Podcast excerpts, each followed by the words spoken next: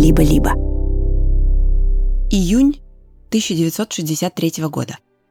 На обложке комикса DC под названием «My Greatest Adventure» вот такой анонс. Четверо выживших в катастрофах восстали, чтобы собрать легион самых странных супергероев в мире. Это первый выпуск про роковой патруль, команду персонажей с трагическими судьбами и непростыми характерами. А вместе их собрал некто шеф, загадочный мудрец в инвалидном кресле – Сентябрь 1963 года. В продаже появляется комикс, на обложке которого написано «Самые странные супергерои». Только вот под анонсом красуется уже логотип издательства Marvel. И это первый выпуск «Людей X легендарной серии комиксов о героях-мутантах с не менее запутанными судьбами и отношениями, чем у их коллег со страниц DC. Ну а во главе команды загадочный профессор Ксавье. Тоже, конечно же, в инвалидном кресле – Споры о том, стоит ли за этим удивительным совпадением с разницей в пару месяцев промышленный шпионаж, не утихли до сих пор. Изначально отец рокового патруля, писатель Арнольд Дрейк из DC, отмахнулся от идеи обвинить конкурентов в плагиате. Более того, через несколько лет он даже поработал с коллегами из Marvel, стал соавтором комикса «Стражи Галактики». Но спустя годы он передумал и все-таки обвинил Стэна Ли, легендарного автора комиксов и бывшего председателя совета директоров Marvel, в том, что тот списал идею людей X с рокового патруля. Как бы то ни было, эта история отлично иллюстрирует две тенденции, протянувшиеся через все восемь десятилетий конкуренции двух главных двигателей индустрии комиксов. Во-первых, DC и Marvel постоянно копировали друг у друга идеи, характеры и сюжеты. Во-вторых, издательства то и дело переманивали друг у друга самых сильных авторов. Эта постоянная гонка заставляла их меняться, учиться друг у друга и покорять все новые и новые высоты старителлинга. А еще конкуренция Marvel и DC превратила самих создателей комиксов в героев, за противостоянием которых аудитория следит, затаив дыхание.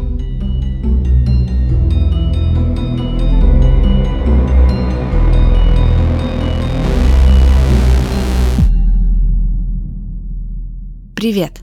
Это подкаст «Конкуренты» студии «Либо-либо» и банка «Точка». Меня зовут Лика Кремер. Я предпринимательница и основательница студии. А меня зовут Даша Боровикова. В «Точке» я отвечаю за систему самоуправления. В этом подкасте мы рассказываем захватывающие истории конкуренции между гигантами рынка, которые не стесняются в методах борьбы за клиентов. И стараемся сделать из этого полезные выводы для бизнеса. Ведь в банке «Точка» мы заботимся о предпринимателях. В этом выпуске мы расскажем, как родилась индустрия комиксов – и что изменилось в ней за 80 с лишним лет с момента возникновения. Речь пойдет о противостоянии DC и Marvel, двух главных игроков на рынке и создателей почти всех канонических супергероев. Как DC создали супергеройский жанр? Что помогло Marvel в какой-то момент обогнать конкурента? Чьи фильмы круче? И как сегодня обстоят дела на рынке комиксов? Начнем с истоков. Своим рождением формат комиксов обязан Максвеллу Гейнсу, бывшему школьному учителю, а с 1933 года менеджеру по продажам Eastern Color Printing Company. Занималась эта компания тем, что печатала для газет цветные вкладки со стрипами, то есть с такими короткими юмористическими бытовыми историями в картинках.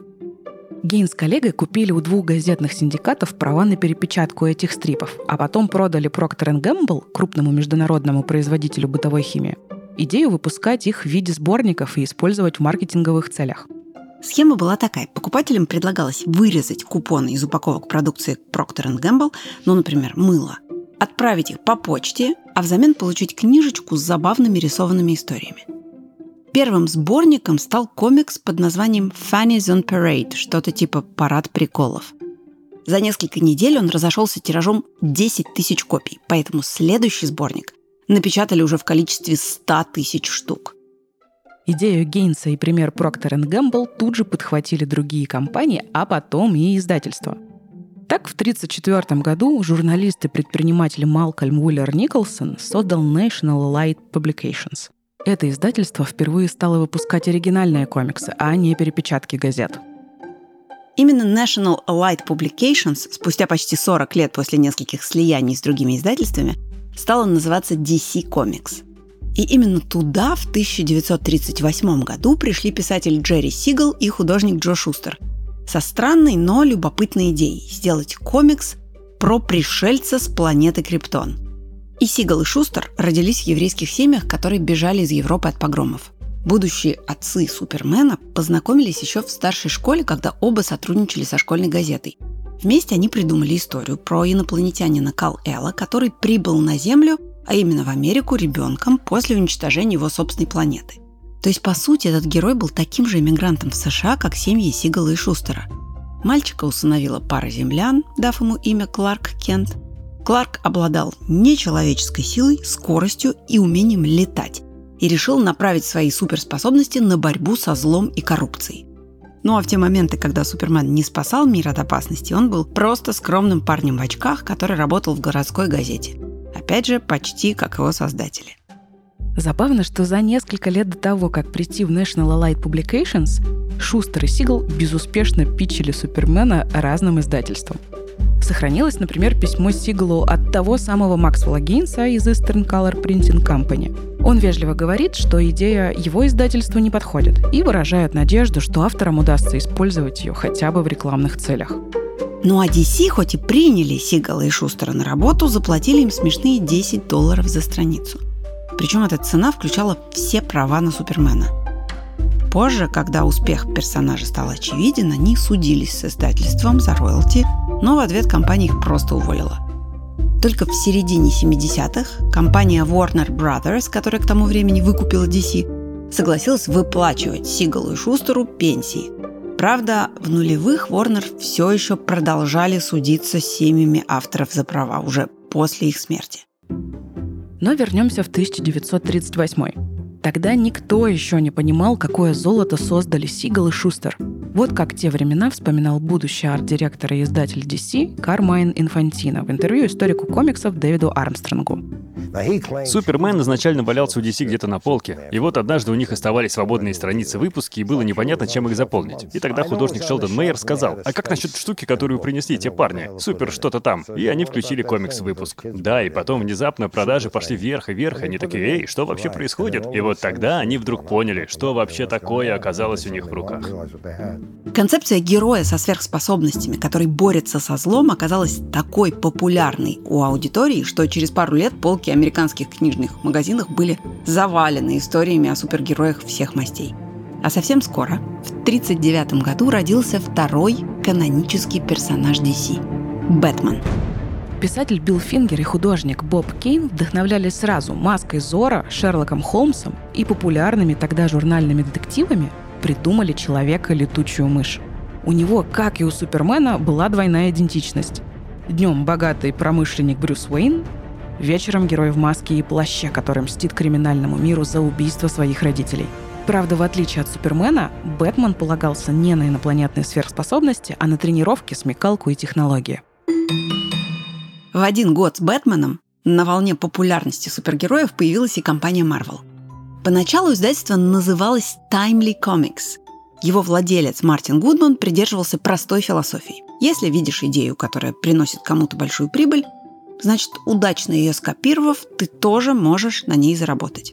Так что первый выпуск Marvel Comics был посвящен персонажам со сверхспособностями.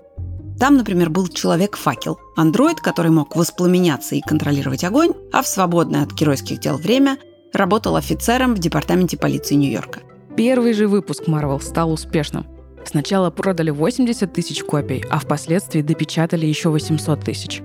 Любопытный факт. Гудман заказывал комиксы сторонней компании, которая штамповала контент для издателей в промышленных масштабах. Работал там зачастую кто попало, от совсем еще зеленой молодежи до уставших старых писателей. Но именно там ковались будущие звезды индустрии. Вообще комиксы долгое время считались низким жанром для детей и недалеких взрослых. Даже внутри индустрии к ним относились несерьезно. Создатель Marvel Мартин Гудман как-то советовал автору Людей X и еще куче супергероев Стэну Ли просто добавить побольше экшена и использовать поменьше слов. Но в сороковые отношение к жанру немного улучшилось. Все потому, что миру как никогда были нужны супергерои. Во время Второй мировой войны комиксы стали и формой эскапизма, и таким пространством, в котором хорошие парни могут победить Гитлера. Это, кстати, не гипербола. В марте 1941 года Марвел выпустил первый комикс про Капитана Америку, который прямо на обложке сражался с лидером НСДАП. Неудивительно, что серия стала хитом и продавалась почти миллионными тиражами. По слухам, Гудман даже переживал, что фюрера убьют раньше, чем выйдет выпуск с той самой обложкой.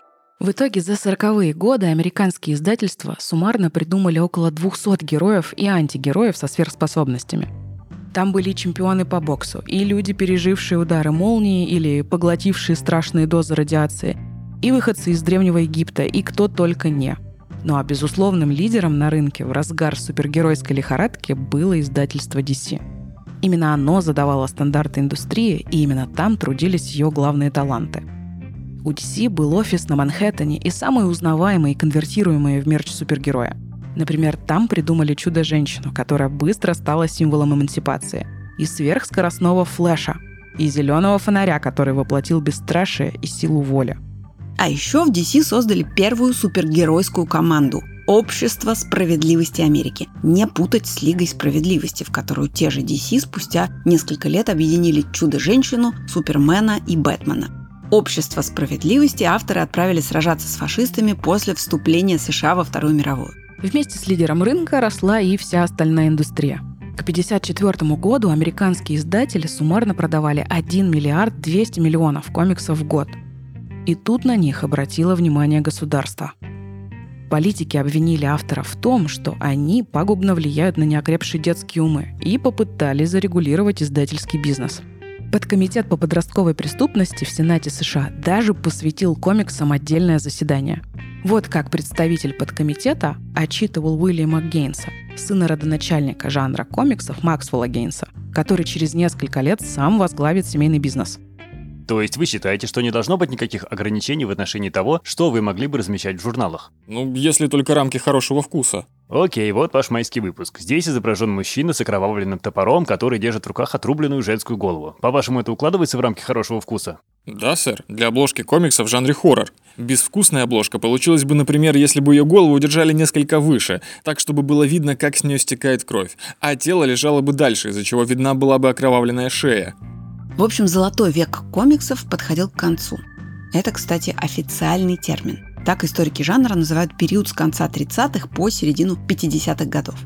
В середине 50-х в Америке появилась саморегулируемая организация Comics Code Authority, которая должна была задавать и контролировать стандарты индустрии. В результате многие издатели не справились с новыми правилами, просто ушли с рынка. Но только не DC, которые оставались его лидером, и не Marvel, которые дышали конкуренту в спину.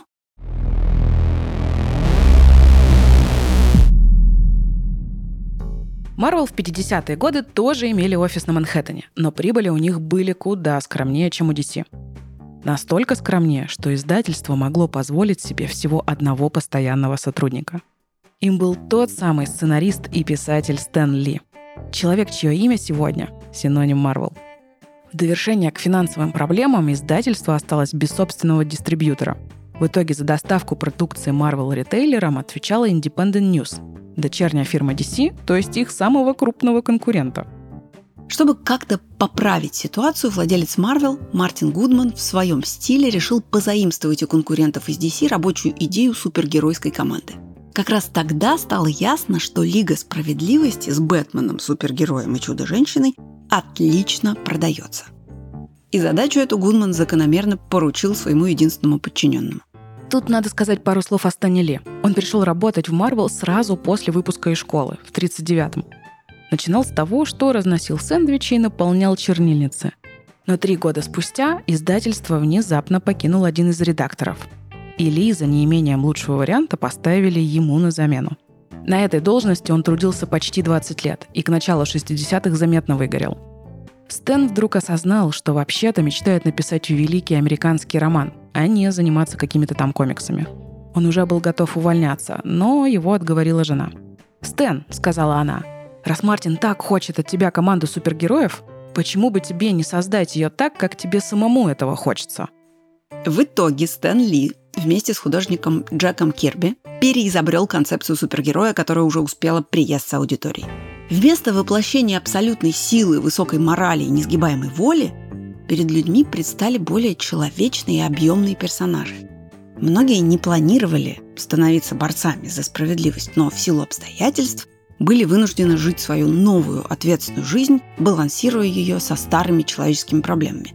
Именно такие герои составили фантастическую четверку, которую Ли и Кирби создали по заказу начальства. В нее вошли талантливый, но слегка напыщенный ученый, его сдержанная невеста, ее вспыльчивый брат и пилот этого пестрого экипажа, лучший друг ученого, преуспевший в жизни, несмотря на детство в бедной семье. Сверхспособности они получили из-за несчастного случая во время космической миссии. С одной стороны, фантастическая четверка была командой по спасению человечества, а с другой — дисфункциональной семьей, между членами которой сложились непростые отношения. Это делало историю более реалистичной, чего до этого супергеройские сюжеты были лишены напрочь. Таким же сложным и объемным героем в 1962 году стал школьник Питер Паркер. С легкой руки Стэна Ли и художника Стивена Дитко из-за укуса лабораторного паука он превратился в Человека-паука, способного ползать по стенам и выпускать паутину из запястья. Но после преображения подростковые сложности из его жизни никуда не исчезли. Еще одно нововведение Marvel. Их супергерои жили не в вымышленном мире, а в реальных городах. Например, Человек-паук буквально ходил по тем же улицам Нью-Йорка, что и его читатели. Все эти инновации очень нравились публике. Об этом говорит, например, тот факт, что в 60-е читатели выкупали до 85% тиражей Человека-паука, в то время как средний показатель выкупа тиража у DC был не выше 40%. При этом формально DC по-прежнему считались издательством номер один. Их комиксы занимали 8 из 10 верхних строк хит-парада популярных комиксов, включая строку номер один, на которой окопался Супермен. Вот как описывал сложившуюся ситуацию автор DC Джим Шутер.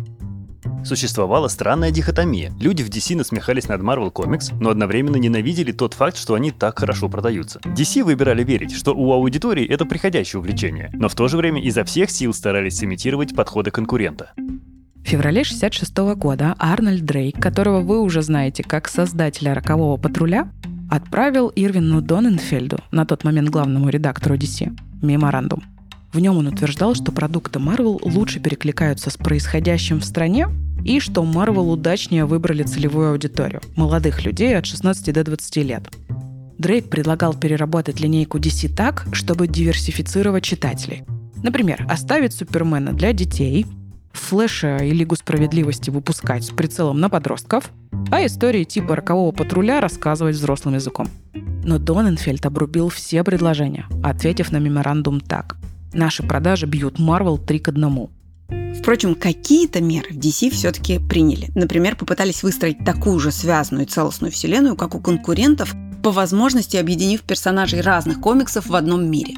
Склеить разные сюжетные линии им было непросто потому что в отличие от Marvel, где основная вселенная создавалась в относительно короткие сроки и под надзором Стэна Ли, DC приходилось объединять истории, за которые в разное время отвечали разные авторы.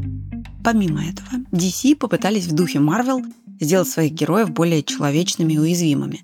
Например, «Зеленый фонарь», несмотря на легендарную силу воли и твердость характера, обзавелся историей несчастной любви.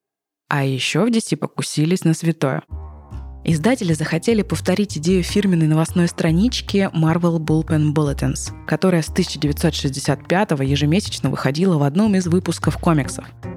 В ней была авторская колонка Стэна Ли, превью новых публикаций и всякие байки о сотрудниках издательства. У Ли был очень легкий и свойский стиль ведения этого раздела. Например, он давал коллегам прозвища типа «Джек Король Кирби», а еще придумывал конкурсы для читателей и вручал им за победу не призы, Цитата «потому что мы скряги». Все это создавало для читателей Marvel атмосферу сопричастности к любимому издательству. DC, как ни старались, не могли это повторить. Не в их традициях было делиться с читателями внутренней кухней. Фокус издательства всегда был на героях, а авторы оставались в тени. В Marvel было иначе. Имена Стэна Ли и Джека Кирби крупными буквами были написаны на первом же выпуске «Фантастической четверки». Постепенно Ли начал перечислять на страницах комиксов все больше сотрудников, работавших над выпусками, по аналогии с титрами в кино. Идея была в том, чтобы читатели знали авторов поименно, следили за их творчеством и таким образом как бы становились частью большого сообщества. Но в DC Стэна Ли из-за этого называли хвастливым сукиным сыном. Хотя так явно думали не все сотрудники DC. Рискуя навлечь на себя гнев работодателя, многие из них тайно фрилансили для главного конкурента, как правило, под псевдонимами. Увольняться при этом они не спешили, потому что финансы DC были стабильнее. Но постепенно и у Marvel, благодаря хорошим продажам, дела стали налаживаться. В 1967 году Гудман даже смог договориться с Independent News о том, чтобы выпускать еще больше серий. Теперь-то мы понимаем, что Гудман наращивал продажи, потому что хотел подороже продать компанию. После четырех десятков лет в индустрии он устал и хотел проводить больше времени с семьей. В итоге в 1968 компания Marvel за 15 миллионов долларов ушла Perfect Film and Chemical Corporation. Ее основатель Мартин Акерман пытался диверсифицировать свои активы и скупал самые разные бизнесы, от доставки лекарств до дистрибуции потребительских товаров. А еще корпорация владела дистрибьютором журналов Curtis Circulation. То есть теперь Marvel больше не зависели от дистрибьютора DC. Спасибо, что вы с нами и интересуетесь бизнесом. Мы в точке очень ценим любознательность и открытость к новому. Если вы давно хотели перевести ваше дело в другой банк, то переходите в точку. Для всех слушателей подкаста по промокоду «Конкуренты» первые три месяца обслуживания счета будут бесплатными. Подробности в описании. Новые владельцы в 60-е появились не только у Marvel. В начале десятилетия владелец DC Джейк Лейбовиц, который уже подбирался к пенсионному возрасту, тоже занялся поиском потенциальных покупателей. В 1967-м он начал переговоры с Kinney National Service, довольно странной компанией, которая появилась в ходе слияния парковочной фирмы, сети похоронных бюро, клининга и еще пары предприятий. В итоге за издательство заплатили 60 миллионов долларов в акциях, то есть DC оценили в 4 раза выше Marvel. Еще через два года Кинни, продолжая собирать портфель разномастного бизнеса, выкупили киностудию Warner Brothers. И вот это важный момент – Позже DC станет ее подразделением. После смены владельцев DC впервые за много лет начались серьезные кадровые перестановки. Например, редакционным директором стал Кармайн Инфантино. Он был уважаемым художником, но не имел управленческого опыта и сам не ожидал, что ему доверят эту должность. Руководство посчитало риск оправданным. Марвел теснил DC на рынке, и старые приемы больше не работали – Инфантино стал искать свежую кровь, новых авторов и художников, которых в DC не было годами. Он делал ставку на визуальную, а не на литературную составляющую комиксов, и привлек четырех молодых редакторов, которые были прежде всего художниками. В компании произошла поколенческая ротация. На место создателей супергеройского жанра пришли те, кто на этом жанре вырос. Проблема в том, что новый курс DC был несколько хаотичным – Инфантино то и дело пытался запускать новые серии комиксов, но не давал им время на разгон. Позже художник DC Нил Адамс вспоминал, что это было похоже на, цитата, «стрельбу из ружья в темноте». Параллельно DC перешли к более решительным мерам, чем просто заимствование у Марвел идей и приемов. И позаимствовали у них художника Джека Кирби, легендарного соавтора Капитана Америка и Фантастической четверки – DC ему пообещали больше денег и творческой свободы, и для Marvel это был удар. Кирби за свою карьеру стал фактически синонимом издательства, даже с учетом того, что его главным лицом был Стэн Ли. Сам Стэн Ли спустя много лет вспоминал об этом так. Я задавался вопросом, почему он ушел. Видимо, ему просто надоело, что в титрах мы всегда упоминались рядом, в связке. Авторы Стэн Ли и Джек Кирби. Думаю, он хотел показать, насколько хорош без меня. В DC Кирби действительно позволили создать собственные серии комиксов. Он самовыразился по полной и даже отомстил старым коллегам. В одном из выпусков «Мистера Чудо» это была история про сына правителя планеты Новый Генезис, который живет на Земле и выдает себя за артиста цирка. Главный герой встречает отрицательного персонажа Фанки Флешмана, торгаша и рабовладельца – Внешне этот фанки флешман очень напоминал Стэна Ли, а описывался в комиксе так. Оппортунист без характера и ценностей, который паразитирует на всем, как каннибал. Ну а подельник Фанки Флешмана подозрительно походил на Роя Томаса, правую руку Стэна Ли в Марвел. Кстати, самого Стэна Ли DC тоже пробовали переманить. И тот даже сходил на собеседование, но, судя по всему, просто набивал себе таким образом цену на старом месте работы. Потому что через несколько месяцев, в 1972 году, его повысили и сделали издателем Marvel. Ну а Рой Томас стал главным редактором. Как вы поняли, переманивать друг у друга сотрудников – это один из главных инструментов конкурентной борьбы двух издательств. И когда уходит кто-то очень звездный и важный, компании нужно время, чтобы оправиться от шока и восстановиться. Мы в банке много думали о том, как выстроить процессы так, чтобы каждый сотрудник в случае чего мог взять на себя ответственность подхватить задачи коллег. И уже 6 лет в нашей компании «Холократия». Это такая система управления, в которой решения принимаются в самоорганизующихся командах, а не в управленческой иерархии. И в итоге все сотрудники вовлекаются в бизнес-процессы, готовы брать на себя ответственность и чувствуют свою причастность к итоговому результату. Чтобы узнать, как это устроено, вы можете записаться к нам на бизнес-стажировку. На два дня вы погрузитесь в работу точки в нашем головном офисе в Екатеринбурге и узнаете все о холократии и настройке команды из первых рук. Период с 65 по 82 год в истории США известен под названием «Великая инфляция». Власти страны еще помнили ужасы безработицы времен Великой депрессии, поэтому предпочитали давать ценам расти, только бы это помогло избежать проблем с занятостью. Еще одна важная причина – закат Бреттон-Вудской системы, который означал конец привязки доллара США к золоту. И для издательств это обернулось резким ростом расходов на бумагу и печать. DC пошли на радикальный шаг – Вместо того, чтобы немного поднять цену на комиксы, они увеличили число страниц в выпуске сразу в полтора раза, а цену задрали почти на 70%. В Marvel через несколько месяцев сделали так же, но потом резко сменили тактику, откатились к старому формату и немного снизили цену. В итоге их комиксы стоили на 20% дешевле, чем выпуски DC. Урон оказался сокрушительным. В 1972 году Marvel впервые в истории обогнали DC по продажам. Отмечать события команда пошла в ресторан Фраертак. Он находился прямо через дорогу от офисов DC. Дальше Marvel стали наращивать производство комиксов. Если в 1971 году у них вышло 270 выпусков, то через два года, в 1973 их стало уже 513. Они буквально физически вытесняли DC с полок газетных киосков. В общем, несмотря на все попытки DC перестроиться и обновиться, Marvel в 70-е вырвался вперед. К 75 году даже продажи главного в мире супергероя Супермена упали на 30% по сравнению с началом десятилетия. А в 76-м руководство DC решило уволить Инфантина. На его место назначили Дженнет Кан, которая до этого издавала детские журналы. Назначение выглядело неожиданно – в то время в мире комиксов, впрочем, как и во всем остальном мире, правили в основном мужчины. Кан активно взялась за очередную перестройку DC. Она решила привлекать читателей новыми сериями, а заодно снова увеличила толщину и цену выпусков. И такая политика требовала моря свежих идей, и руководство ожидало их от писателей. Их, кстати, в том числе переманивали из Marvel.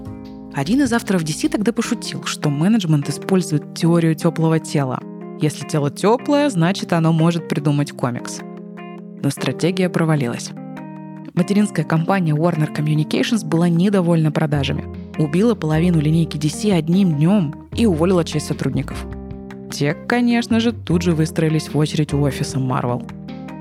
Там, впрочем, были свои проблемы. Оказавшись руководителем компании, Стэн Ли перестал контролировать процесс создания историй.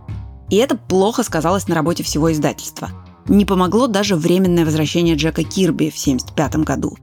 Чуть лучше стало, когда в 1978-м главным редактором Marvel стал Джим Шутер, которого переманили из DC. Он стал наводить в компании порядок. Например, он запретил писателям выступать редакторами своих же комиксов и нанял трафик-менеджеров, которые контролировали ход работы над выпуском от идеи до печати. Все эти меры не соответствовали бунтарскому духу Marvel, но продажи пошли вверх. Закрепить доминирующее положение на рынке издательству помогли Люди X.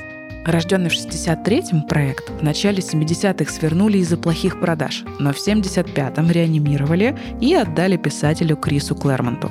Под его началом серия обросла каноническими сюжетными арками, которые спустя десятилетия легли в основу кинофраншизы. Например, история про телепата Джин Грей, которую захватывает темная сила. Люди Икс стали хитом. Летом 1979 года они заняли третью строчку в списке самых продаваемых комиксов США. Ну а к середине 80-х тиражи Marvel были вдвое больше, чем у DC. Когда комиксы только появились, их можно было купить в любом газетном киоске, ну или в журнальном отделе в супермаркете. Система работала так. Издатель печатал тираж, потом дистрибьютор развозил его по точкам, где тираж продавался ограниченное время, а дальше комиксы, которые не выкупали читатели, возвращались издателю. Но к 70-м комиксы приобрели такую популярность, что в США стали появляться профильные магазины специально для фанатов. В отличие от оптовиков, они не могли возвращать нераспроданный экземпляр, и это фактически нейтрализовывало главный риск издателей. При этом эта схема была выгодна и самим магазинам. Так как у издателей снижались риски, они могли предложить ритейлерам лучшие цены. На этом фоне издательства стали все чаще выпускать серии для эксклюзивной продажи в фанатских магазинах. Изменение тактики продаж повлияло и на положение авторов в издательствах. Фанаты, в отличие от менее вовлеченных читателей, ценили авторский стиль. Так среди художников и писателей стали появляться настоящие звезды. В итоге в DC постановили, что если продажи какого-то комикса превышают 100 тысяч экземпляров, авторам помимо фиксированного гонорара будут платить еще и роялти. Шаг DC навстречу талантам вынудил Marvel тоже перестроить коммерческое предложение, чтобы не потерять авторов. Так как продажи у Marvel шли гораздо лучше, в первый же год они выплатили авторам 2 миллиона долларов роялти. DC боролись дальше. Среди постоянных покупателей было много тех, кто десятилетиями внимательно следил за персонажами и иногда указывал авторам на несостыковки. Устранить эти неточности издательство поручило сценаристу Марву Вольфману. Вместе с командой он два года изучал архив DC и кропотливо разбирался с перипетиями всех накопленных сюжетных линий. Итогом работы в 1985 году стал выпуск комикса «Кризис на бесконечных землях». В нем все несоответствия решили объяснить наличием множества параллельных вселенных. В конце по сюжету оставалась только одна, а герои забывали о том, что в прошлом вселенных было много. За первый год после этого перезапуска продажи DC выросли на 20 с лишним процентов. Вольфман был настроен настолько решительно, что предлагал руководству DC заново перезапустить вообще все существующие линейки. От такого радикального плана в издательстве отказались, но решили в очередной раз перепридумать свою главную троицу – Супермена, Бэтмена и Чудо-женщину, которые подзапылились и уже явно не соответствовали запросам фанатов. Бэтмен своим перерождением обязан автору и художнику Фрэнку Миллеру, который стал известен благодаря работе над «Сорви головой», комиксом Марвел про слепого борца с криминалом. К моменту, когда его схантили DC, он был величиной, сопоставимой по масштабу с Джеком Кирби, и DC не прогадали – Миллер представил Бэтмена взрослым мужчиной, который в свое время ушел на покой, но вынужден вновь встать на тропу борьбы со злом в Готэме. Комикс «Возвращение темного рыцаря» вышел в 1986 году. Успех был оглушительный. Уже через 72 часа после начала продаж DC пришлось допечатывать тираж. Еще одним громким успехом DC стал выход в 1989 году фильма о Бэтмене, который с учетом продаж мерча принес компании 750 миллионов долларов – об этом фильме мы расскажем чуть позже, но сейчас важно, что такие цифры привлекли к индустрии внимание не только любителей супергероев, но и профессиональных инвесторов. В 1989 году Marvel за 82,5 миллиона долларов приобрел финансист Рональд Перельман. Перельмана не интересовали комиксы, но очень интересовала доходность. Поэтому он поднял цену за выпуск, улучшил бумагу, чтобы привлечь больше рекламодателей, и потребовал от редакции выпускать еще больше новых комиксов. Все это принесло плоды. Прибыль Marvel за два года владения Перельмана выросла в 10 раз, а в 1991 году компания вышла на биржу. Отныне Marvel, как публичная компания, должна была отчитываться акционерам о своих результатах. А значит, среди прочего, надо было активно наращивать продажи. Они переняли у DC стратегию выпуска нескольких вариантов обложки. Это позволяло продать коллекционерам несколько версий одного и того же выпуска. Доходило до абсурда. Однажды для одного выпуска Спайдермена сделали 13 обложек, включая серебряную, золотую и платиновую. Пока Marvel занимался агрессивным маркетингом, DC, несмотря на творческие успехи 80-х, в 92 году впервые в истории упали на третью строчку топа издателей комиксов. Это было уже слишком. Чтобы поднять продажи, DC пошли на отчаянный шаг. В очередном выпуске они убили Супермена.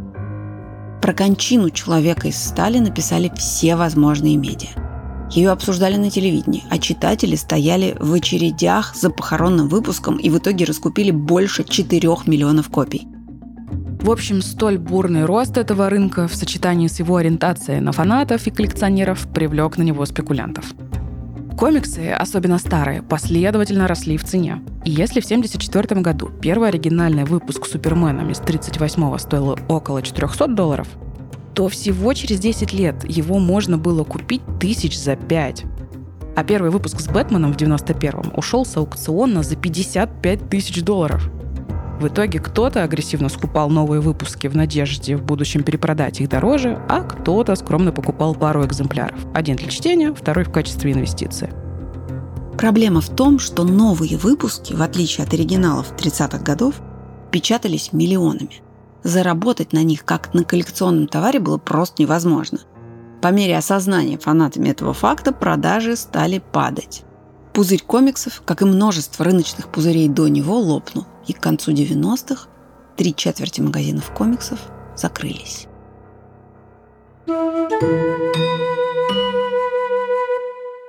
В 21 веке печатные комиксы снова стали уделом ограниченного круга фанатов. «Никто не приходит в ритейл комиксов, чтобы стать миллионером», признавался один из британских издателей в интервью The Guardian в 2019 Но все же супергерои продолжали влиять на умы миллионов. Пока магазины комиксов закрывались, персонажи захватывали сердца кинозрителей. Вот как это вышло. DC свою первую экранизацию создали еще в 1943 году. Это был абсолютно проходной низкобюджетный сериал про Бэтмена, приправленный в лучших традициях Второй мировой антияпонской риторикой. А вот по-настоящему потенциал фильмов про супергероев раскрыл Бэтмен Тима Бертона с Майклом Китоном в главной роли – Фильм Warner Brothers стал самой кассовой картиной 1989 года и заодно золотой жилы для лицензирования. С символикой Бэтмена стали выпускать все подряд, от кукурузных хлопьев до одежды. Так что в итоге сборы самого фильма меркнут на фоне 750 миллионов долларов, которые Warner заработал на мерче.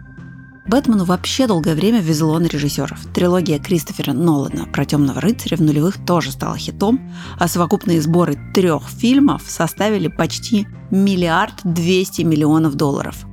У Marvel под боком не было Warner Brothers, поэтому в 1993 году бренд создал компанию Marvel Films.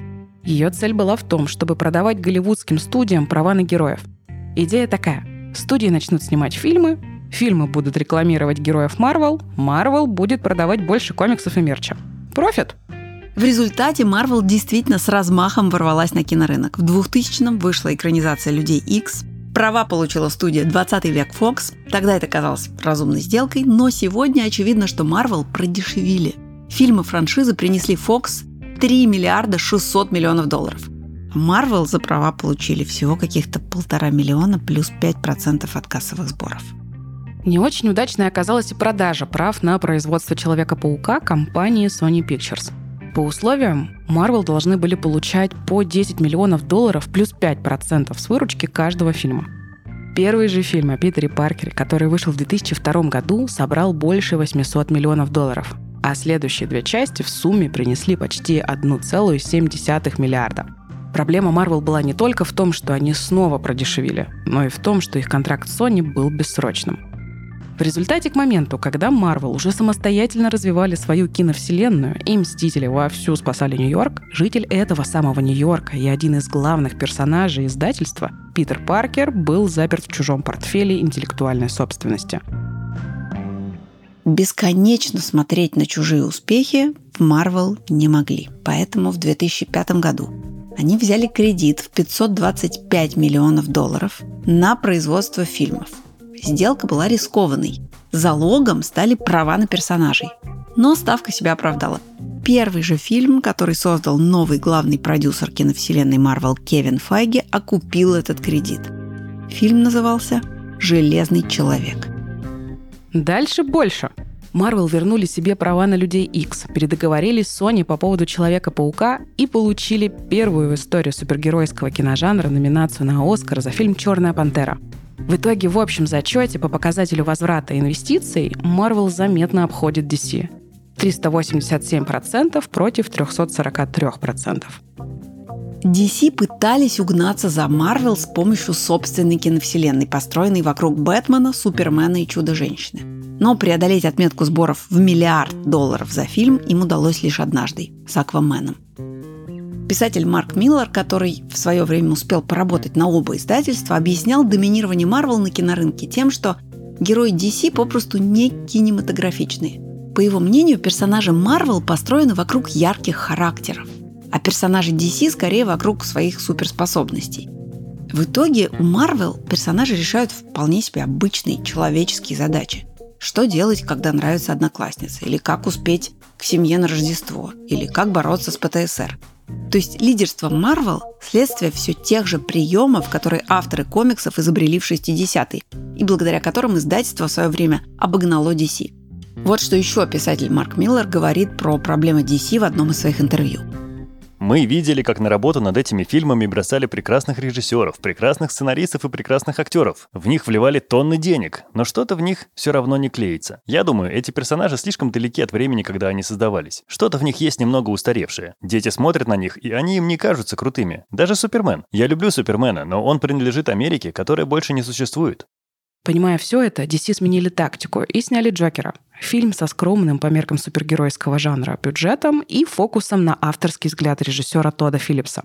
Проект оказался сверхудачным. Потратив 55 миллионов долларов, DC получил показатель возврата инвестиций почти в 2000%.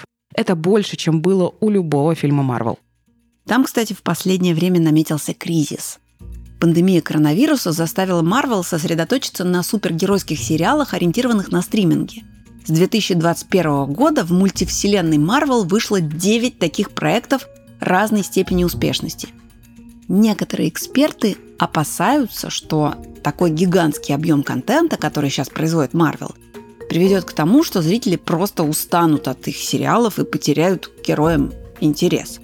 А вот подход, который DC реализовали на фильме «Джокер», наоборот, многим кажется перспективным. Ну а что с печатными комиксами? Коронавирус повлиял и на их продажи. В 2020 году они резко просели до 63 миллионов копий, и это самый низкий показатель за десятилетие. Правда, в 2021 тренд развернулся. Издатели продали 94 миллиона копий. Выросла и их прибыль. Она стала даже выше, чем на пике пузыря 90-х. Правда, теперь в эти цифры входят показатели продажи манги – японских комиксов, которые успели очень сильно раскачаться на западном рынке. Ну а еще такой бум может быть связан с очередной волной роста коллекционерского рынка. Люди снова покупают комиксы и графические романы с прицелом на перепродажу в будущем. Лопнет ли этот комиксовый пузырь снова? Посмотрим. Пока ясно, что популярность печатных комиксов никуда не девается – вот что Стэн Ли сказал в интервью Ларри Кингу в 2015 году. О, я думаю, комиксы останутся с нами навсегда. Это отличный способ прочесть историю. Раньше создателями комиксов были просто парни, которые любили комиксы и писали их. Успешный писатель, способный продать книгу, не стал бы тратить на них время. Но теперь, когда в индустрии комиксов завелись деньги, их сочиняют уже лучшие авторы в мире. Итак, давайте подведем итоги. Сегодня Marvel уверенно лидирует не только в кино, но и в печатной гонке. По оценке Words Rated, в 2021 году на издательство приходилось почти 40% продаж комиксов против 24% у DC. Какие выводы мы можем сделать из истории противостояния двух конкурентов? Во-первых, чтобы делать успешный продукт, нужно очень хорошо знать свою аудиторию, понимать, как она меняется и постоянно с ней взаимодействовать. Стэнли отлично прощупывал почву в рамках новостных страничек, а заодно создавал у читателя ощущение, что они в одной команде с Марвел. Второй важный урок. Нельзя недооценивать конкурента, даже если по всем показателям ты пока что лидируешь. Именно снисходительное отношение к другим игрокам на рынке, где DC десятилетиями не встречал сопротивления, подкосило их в 60-х так, что издательство до сих пор не может отыграться. Третий момент. Копировать то, что успешно делают другие – отличная идея, но делать это надо с умом. DC не смогли повторить стиль в 60-х, а в 21 веке не смогли повторить успех их киновселенной. Просто потому, что приемы и стиль конкурента им не подходили. Зато DC удавались вдумчивые авторские проекты типа Джокера и трилогии про Темного рыцаря. Ну и четвертое. Если вы босс, дайте талантливым сотрудникам пространство для их развития. Поощряйте их за успехи и упоминайте во всевозможных разговорах, интервью, титрах. Людям это важно. А вы получите крутых, лояльных и замотивированных коллег. Друзья, вы знаете, что у этого подкаста есть бонусные эпизоды – Вместе с авторами и редакторами мы рассказываем истории, не поместившиеся в основные выпуски конкурентов. Подписывайтесь на «Либо-либо плюс» в Apple подкастах или на наш закрытый телеграм-канал, и вы узнаете много нового и интересного. Найти все бонусы подкаста «Конкуренты» и других наших подкастов можно в закрытом телеграм-канале «Либо-либо» или по подписке «Либо-либо плюс» в Apple подкастах. Ссылки в описании. Доход от подписки – позволяет нам делать журналистскую работу, на которую бывает сложно найти деньги. В общем, подписка – лучший способ нас поддержать. Спасибо. Это был подкаст «Конкуренты» банка «Точка» и студии «Либо-либо». Мы сделали его вместе с авторкой сценария Олей Волковой, редакторкой Леной Чесноковой, фактчекеркой Ритой Берденниковой, продюсерками Машей Агличевой, Женей Молодцовой и Ксенией Красильниковой, звукорежиссером Юрием Шустицким, саунд-дизайнером Павлом Цуриковым. Меня зовут Лика Кремер. А я Даша Боровикова.